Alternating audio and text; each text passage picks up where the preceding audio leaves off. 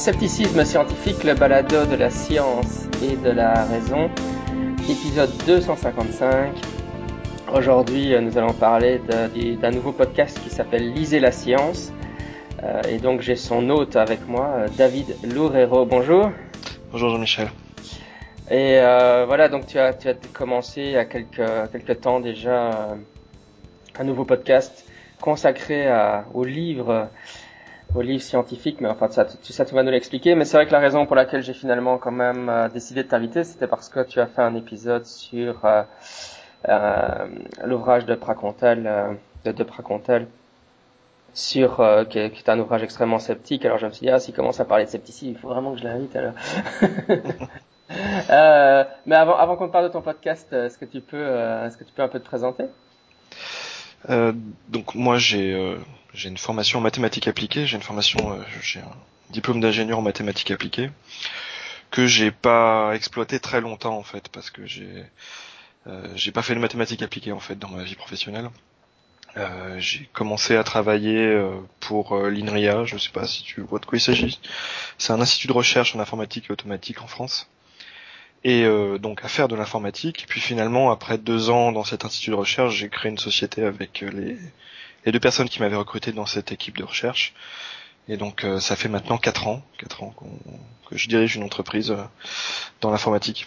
Donc finalement assez peu de mathématiques appliquées, c'est peut-être ça d'ailleurs qui m'a donné envie peut-être de, de, de, lire des livres de science finalement. Mmh, mmh. Il y a beaucoup de gens qui ont des compétences en informatique qui font des podcasts. Hein.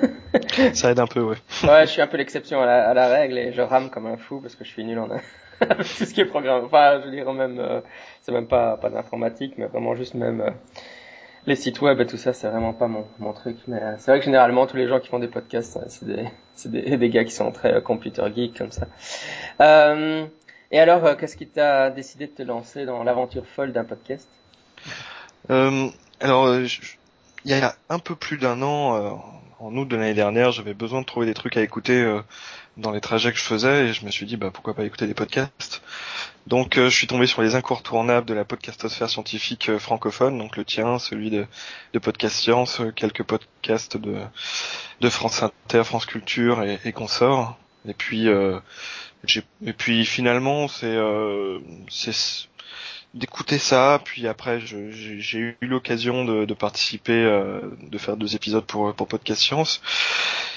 Et je pense le dernier trimestre 2013, je me suis mis à relire un peu de livres scientifiques parce que je sentais que ça, enfin voilà, ça faisait longtemps que j'avais pas fait, ça m'intéressait de, m'y remettre un petit peu, de prendre le temps de sortir aussi un peu la tête de, du métier d'entrepreneur et euh, et puis euh, au détour d'une discussion avec euh, Nico Tube de Podcast Science, je me suis, dit pourquoi pas essayer de de monter un podcast là-dessus. On lisait pas mal tous les deux de, livres de science. J'avais peut-être un peu plus de temps que lui à l'époque pour pour me lancer et puis je l'ai fait et c'est comme ça que ça s'est fait, je dirais assez assez simplement en fait hein, finalement. Mmh, mmh, mmh.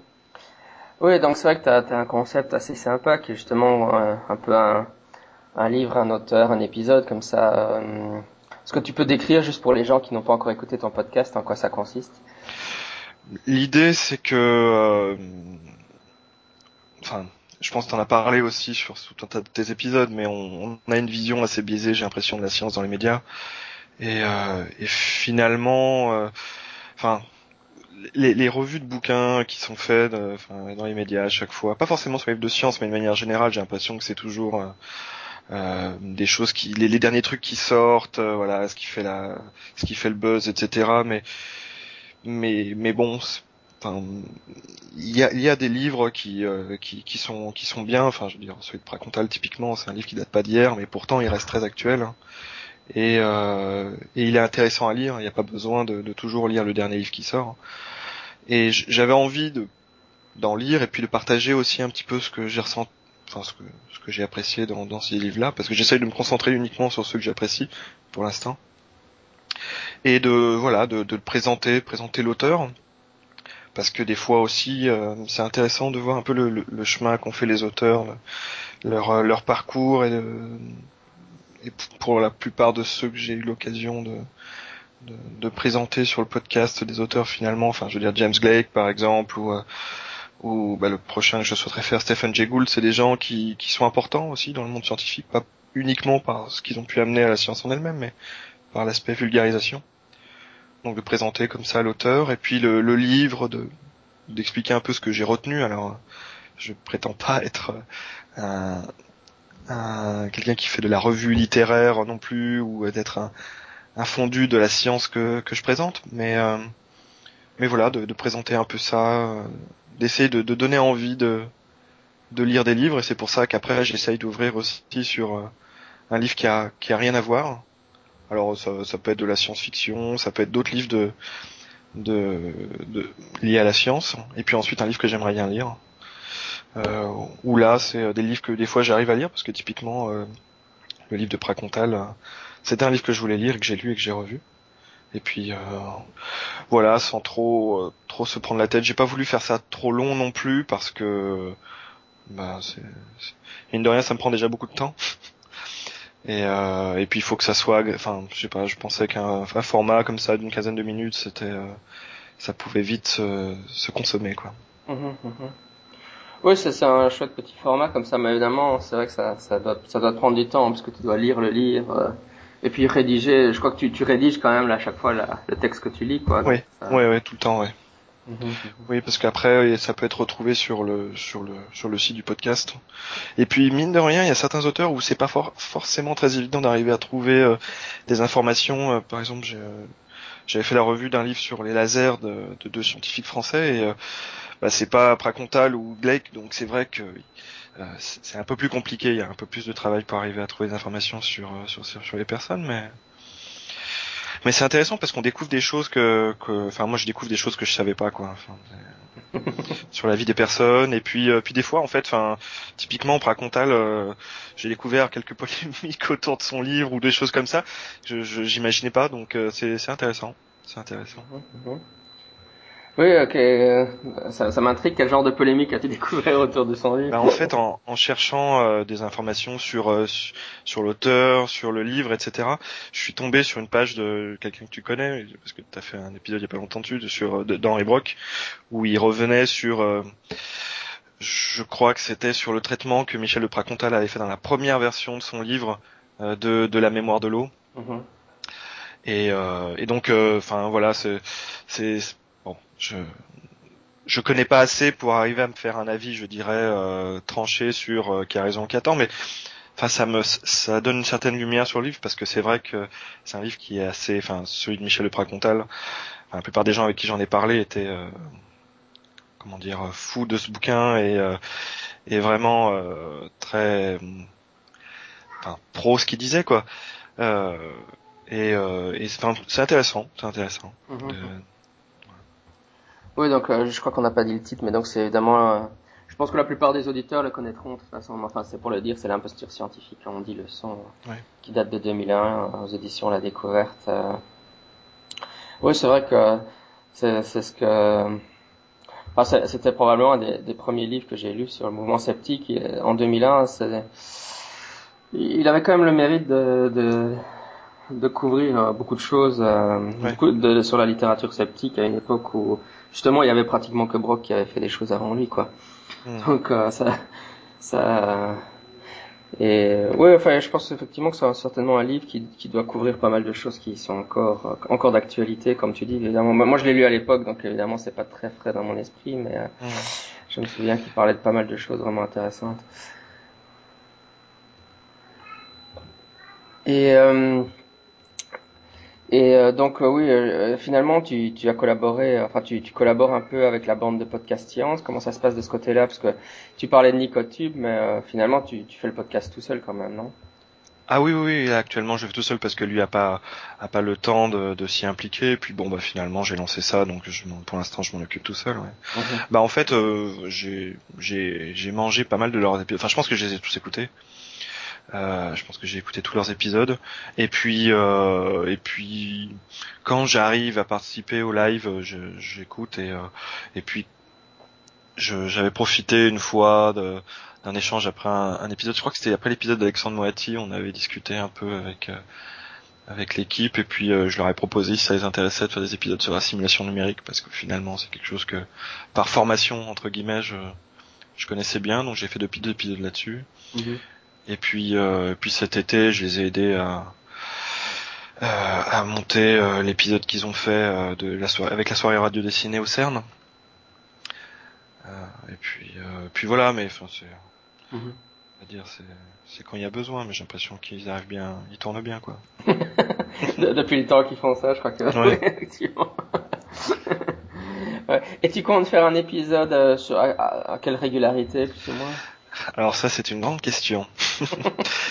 Au départ j'essayais d'en faire toutes les deux semaines.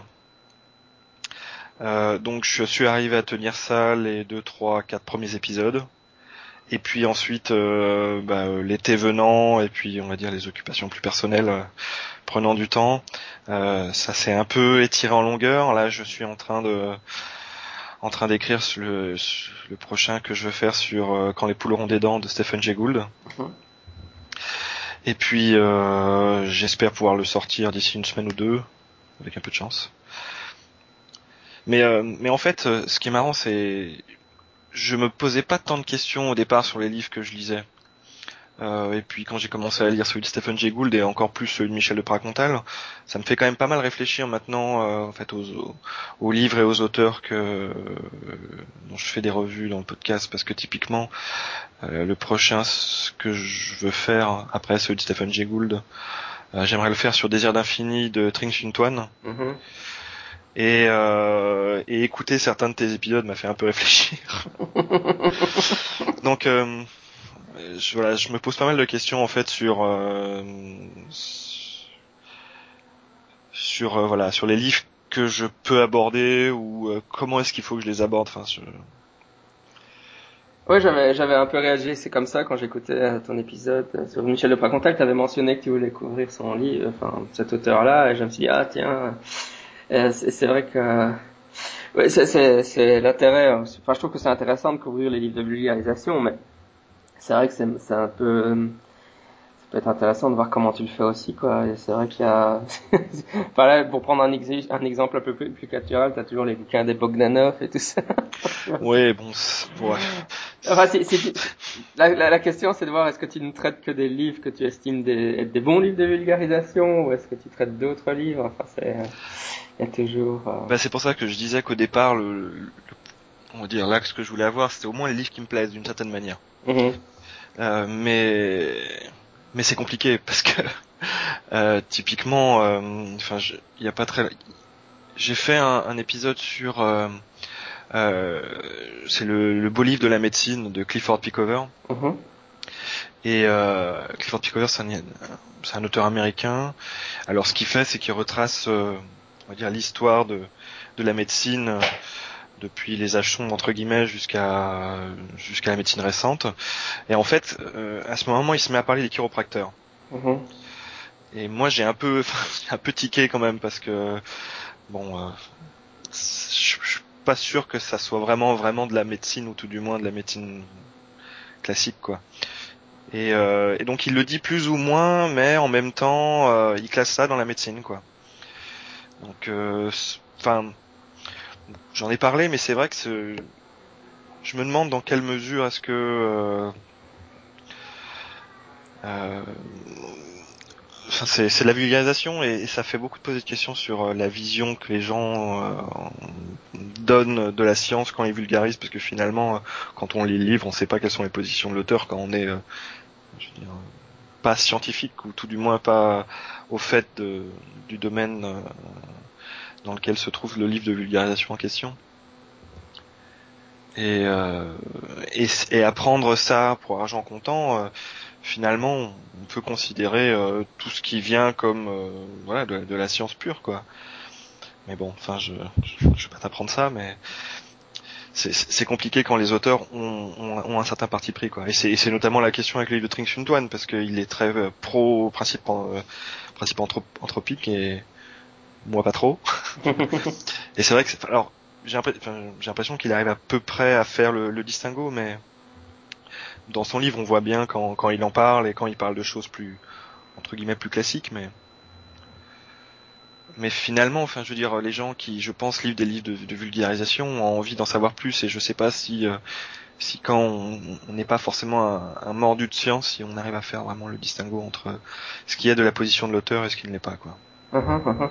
Bah, je pense que c'est là aussi que ton que ton podcast peut être intéressant. Je veux dire, tu, peux jeter un éclairage, euh, mettre un peu les choses en contexte, quoi. C'est vrai que ouais, mais, ce que tu dis là, de toute façon, c'est euh, c'est même pas, c'est même pas. Euh, enfin, ça, ça, ça, peut être vrai pour des, des, des auteurs qu'on aime beaucoup. Hein, euh, je veux dire, dans, dans le mouvement sceptique, par exemple, Neil deGrasse Tyson dans Cosmos, le nouveau Cosmos. Alors, le nouveau Cosmos est super, mais il y a quand même eu pas mal de débats.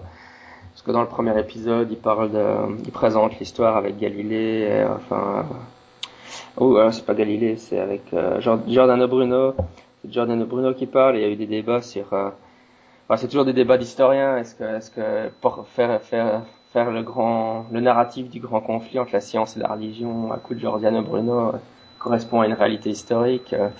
Ouais, même chez les chez les chez les auteurs qu'on aime bien, il y, a, y, a souvent des choses ah, bah, sur lesquelles on peut tiquer quoi. Vrai mmh, que... bah, typiquement, j'ai lu euh, Dénialisme et en fait, ce que ce qu'il y a, c'est que la, enfin, bah, c'est Michael Spector. Ouais. L'auteur est américain et, euh, et, et ça se ressent dans certaines des positions en fait. J'ai l'impression, enfin, ça c'est normal, hein. Mais euh, à un moment, par exemple, il parle de d'un mouvement qui est aux États-Unis de de gens qui boivent du lait cru. Et, euh, et, et donc il se révolte contre ça parce qu'il explique voilà que qu'on a on a vu plus de gens, euh, on va dire, mourir d'infections euh, liées aux bactéries qui pourraient avoir dans le lait cru que de gens mourir à cause de la pasteurisation, ce qui se comprend. Et euh, et enfin j'en ai parlé avec des gens de mon entourage, qui me disent bah oui mais il est américain, les Américains, bon voilà le, fromage au lait cru, le lait cru, etc. C'est pas leur truc, donc c'est normal qu'ils aillent contre. Et donc c'est intéressant cette position finalement parce que euh, bon, il y a une certaine véracité scientifique en dessous tout ça, mais finalement il y a énormément d'aspects culturels qui jouent, enfin notamment en France euh, avec euh, notre consommation de fromage au lait cru assez importante entre guillemets. Et tout le monde va être là avec ses anecdotes à dire bah ouais mais moi il m'est jamais rien arrivé alors pourtant j'en mange tous les jours. Enfin. et c'est et c'est intéressant ça, enfin parce que finalement on enfin, on y réfléchit avec notre vision et notre point de vue culturel. Euh, alors après, euh, on peut se dire, bah oui, mais finalement, il parle d'études, etc. Bah oui, mais euh, enfin, nous, en tant que simple kidam, les études scientifiques, déjà, il faut y avoir accès. Et finalement, la seule chose qu'on a pour arriver à se faire son propre avis, c'est ce que les gens qu'on écoute en pensent, quoi. Et euh, même à écouter des gens qui vulgarisent, on pourrait s'attendre à ce que euh, ce soit des gens qui vulgarisent en étant le plus euh, rationnel et le plus objectif possible. En fait, on peut pas en être certain, quoi. Mhm, mhm. Ouais, non, c'est clair. Voilà, tu prêches un converti. Mais ouais, et comme c'est vrai que l'aspect culturel est, est, très intéressant. C'est vrai que les Américains vont, par exemple, sur sur sur tous les débats sur la théorie de l'évolution, le créationnisme ont des, je pense quand même des tonalités différentes chez eux par rapport à chez nous parce qu'ils sont dans une situation euh, culturelle différente aussi. Quoi. Mm. Donc euh, forcément, euh, bien sûr, il y a des, il y a des, des, auteurs qui un peu exportent chez nous la, la manière américaine d'avoir les choses parce que parce qu'on on est très influencé par ce que font les Américains, mais c'est vrai que souvent quand je lis, je lis certaines choses, je me dis ouais c'est vrai qu'il résonne, enfin il se positionne comme ça parce qu'il est américain quoi. C'est vrai que c'est c'est euh... ouais. D'ailleurs encore récemment, euh, c'est pas vraiment sur la science, mais par exemple Richard Dawkins, enfin les, les, nouveaux athées, euh, les nouveaux athées à la Richard Dawkins ont un peu ont un peu moins le vent en poupe et certains analystes disaient que c'était parce que euh, euh, il y a eu un nouveau pape par exemple, comme le nouveau pape est un peu moins mauvais que le précédent. Mmh. Donc même les, les gens qui font de la vulgarisation athée ont un peu euh, ce problème, c'est-à-dire que enfin le voilà quand quand la on dépend, la culture ambiante influence qui si, si, le pape est moins horrible que le précédent, est moins mauvais que le précédent, du coup directement la, la, critique athée peut se faire plus conciliante et moins dure. Enfin, Mais c'est intéressant à, à, analyser quoi. De... Et ça, tu, tu parlais des créationnistes. En fait, c'est marrant parce que euh, justement, enfin, le, je crois le premier livre qui parlait de créationnistes que j'ai lu, c'était justement quand les poules auront des dents de Stephen Jay Gould. Et en fait, euh, pas très loin de chez moi, il y a, il y a un temple euh, de, témoins de Jéhovah. Et donc, c'est arrivé qu'il passe, qu'il passe chez nous. Et moi, je suis un peu, bon, je, suis un peu moins patient, on va dire, que ma femme. Alors, c'est vrai qu'ils ont plutôt tendance à parler à ma femme qu'à moi.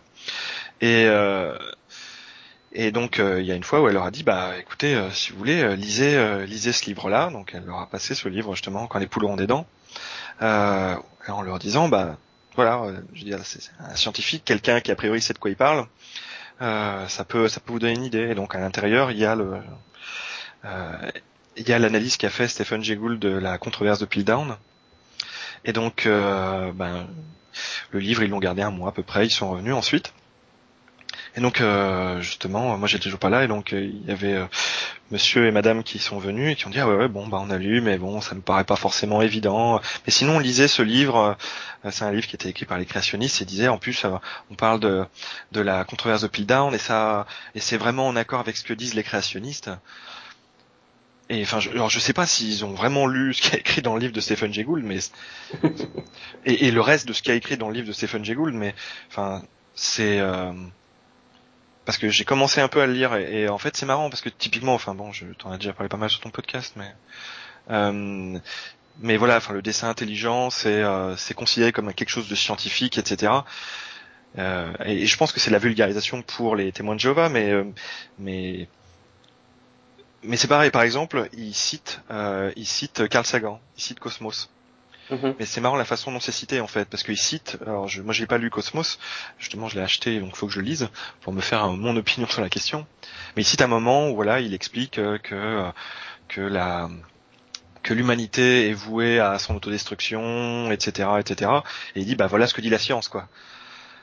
Alors euh, c'est très orienté hein, bien sûr, mais mais après on peut se dire mais finalement est-ce que alors en étant le plus, on va dire le, plus critique possible. Est-ce que Stephen Jay Gould, à sa manière, ne fait pas la même chose finalement?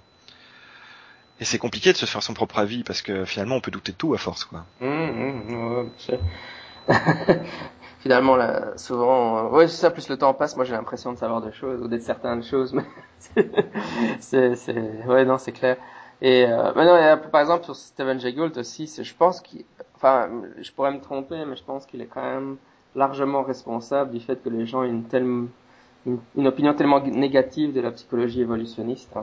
Et, euh, et alors, euh, voilà, si, si tu as un auteur qui a énormément de, de retentissement et qui a une opinion très tranchée sur un domaine euh, comme la psychologie évolutionniste, il arrive à influencer vraiment beaucoup de monde massivement, quoi. Alors que si, si son, enfin, est-ce que si son opinion n'est pas si justifiée que ça ou euh, dans, le cas, en plus, dans le cas de Stephen Jay Gould, c'est encore plus compliqué parce que son opinion était peut-être justifiée à l'époque où elle l'a écrit, mais évidemment la discipline a évolué aussi, quoi. Hein, donc le temps passe. mais, les, mais les gens continuent à lire Stephen Jay Gould et à avoir l'idée euh, ah ouais, mais si Stephen Jay Gould nous dit que la psycho euh, c'est dit n'importe quoi, c'est que c'est dit n'importe quoi. Euh, c'est c'est ouais, c'est c'est problématique, quoi. Enfin, en tout cas, c'est interpellant, quoi.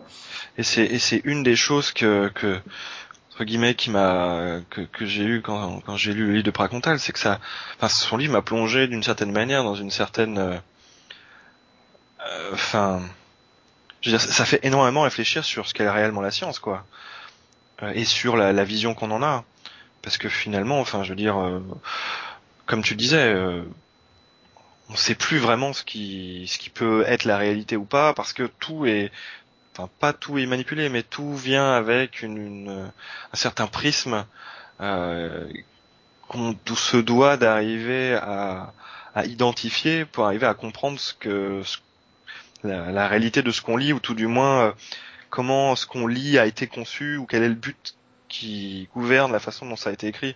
Et c'est très problématique. Enfin, je veux dire, il y a pas très longtemps, par exemple, je me disais, est-ce que, enfin, j'ai écouté ton épisode sur Wi-Fi et Cresson, et, euh, et j'ai tapé euh, Wi-Fi antenne relais sur euh, sur sur Google. Je suis tombé sur une association, je sais pas si c'est en français, Robin des Toits, ça s'appelle. Donc eux c'est des tenants. Hein. C'est le Wi-Fi c'est mal, les antennes relais ça tue nos enfants, ça leur donne le cancer. bon. Et je suis allé sur un article où ils expliquaient que il y avait des études qui avaient été faites qui prouvaient qu'il y avait eu un impact, que voilà, ça a été prouvé que le Wi-Fi a un impact Je me suis dit, bon, ok, j'en ai pas entendu parler, mais on va, on va regarder. Et donc j'ai pris la première, et en fait la première, euh, donc c'est eux qui le donnent, hein, c'est, euh, j'ai même pas à chercher, donc ils donnaient un lien, et c'était un lien vers euh, un abstract en anglais d'un papier, en fait qui expliquait, donc ça c'était soi-disant une étude qui prouvait que le, que les ondes Wi-Fi, les antennes relais en fait pouvaient poser des problèmes aux gens. Et en fait c'était surtout un questionnaire de gens qui se prétendaient, donc c'était IMF sensitive, c'est les, les gens qui sont sensibles aux champs électromagnétiques euh, donc ce questionnaire disait, ben voilà, des gens qui se disent sensibles aux au champs électromagnétiques euh, ont rempli un questionnaire expliquant quels étaient les symptômes qu'ils ressentaient. Et c'est écrit noir sur blanc que ce questionnaire ne prouve en aucune façon euh, un quelconque lien entre ça et effectivement les champs électromagnétiques. C'est juste les gens qui ressentent cette sensibilité, cette sensibilité quels sont les, les symptômes qu'ils disent euh, avoir quoi. Et donc, enfin, je, je comprends même pas que des, je sais pas, que des gens qui se prétendent vouloir protéger les gens, parce qu'en plus, je pense que c'est pour ça qu'ils le font. Euh, euh, présenter ce genre de choses qui, en fait, sont totalement à l'encontre de ce qu'ils disent, quoi. ouais, ça c'est un problème aussi maintenant beaucoup avec la rapidité de l'information sur Internet. Et alors souvent, euh, quand les, sceptiques, il y a, y a remarque, enfin, il y a quelqu'un qui fait un une étude X et puis alors il y a une communauté de presse euh, un peu racoleur et puis après il y a les, les journalistes qui reprennent l'étude et parfois l'article de journal dit exactement l'inverse de l'étude c'est absolument hallucinant c'est ouais c'est comme la, la, télépathie euh, qui a enfin été mise en application récemment là. Ah ouais ouais ouais voilà, ça disait pas exactement la même chose, mais c'était vraiment racoleur à mort, quoi. c'était pour, euh, c'était du clickbait, quoi. Donc, on va mettre télépathie dans le titre pour, pour attirer le clic, quoi. Euh, ça, ça n'en est pas moins énervant, hein, mais bon. bah, c'est ça qui est, qui est problématique, en fait, c'est que les scientifiques passent un peu pour des, pour des charlots, quand même, dans ces cas-là, je trouve. Mhm, mhm. Parce que finalement, enfin, enfin, quelle vision les gens peuvent avoir quand ils voient ce genre de choses, quoi. Ouais, non, c'est clair. Ouais, ouais non, les, les bah, je pense que c'est pour ça que c'est intéressant justement qu'il y ait des podcasts ou euh, la blog, une blogosphère un peu qui essaye de, de, de passer derrière ou en tout cas d'informer les gens. Le, seul problème avec cette approche-là, c'est qu'on c'est qu'on parle à un public un peu sélectif quoi. Enfin, c'est des gens qui font l'effort d'écouter ça et, et malheureusement, c'est pas. Euh, ils sont déjà convaincus d'une certaine manière. Ça quoi, ils sont, sont déjà prêts à faire un effort de ce côté-là quoi. Ouais, c'est clair. Très bien. Bah écoute, euh, je crois qu'on je a bien présenté ton balado. Et euh, je voulais, euh, oui, donc euh, comme on en parlait avant le début de l'émission entre nous, euh, donc pour les auditeurs, ce que je proposais, c'est que le prochain épisode que je mettrai dans le feed de, mon balado, dans Scepticisme scientifique, après après cette interview, ce sera ce sera donc l'épisode que tu as consacré à, à Michel de Pracantel, puisque encore une fois, je trouvais que c'était vraiment, euh, c'était un livre un peu, euh, enfin qui a, qui est un peu, qui a marqué le scepticisme en français. C'est vrai que je l'ai souvent cité sur mon balado, mais toi tu le présentes en long, en large et en diagonale, donc ça vaut vraiment la peine. Je pense que ça devrait intéresser vraiment mes, mes auditeurs, quoi. Écoute, euh, merci. Voilà, euh, on reste en contact et puis euh, je pense qu'on aura l'occasion de discuter encore hein, si jamais il y a des, des, sujets encore une fois qui qui te, qui te relie euh, au, au, sujet qui intéresse particulièrement les sceptiques, au sujet bizarre qui intéresse particulièrement les sceptiques.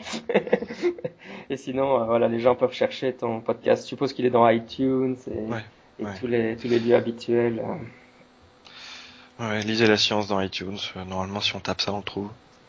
Et euh, oui, parce que parfois on me demande sur sur Android si on a un Android, il faut passer généralement par Podcast Addict. Ouais, euh, j'ai certains auditeurs qui utilisent Dogcatcher aussi. Mhm. Voilà, pour les gens qui sauraient pas, parce qu'il y a toujours des gens qui savent pas, qui me disent j'écoute le podcast via le blog, je dis mais quelle horreur quoi, il faut, il faut passer par des agrégateurs. le blog il est juste là pour envoyer ça dans des agrégateurs comme iTunes, etc. Sinon, euh, téléchargez ça automatiquement sur votre iPhone les gars, ou, ou, ou quel, quel clip sur l'appareil que vous utilisez quoi. Super, écoute, à une prochaine alors. Hein. À, à bientôt Jean-Michel. Au revoir.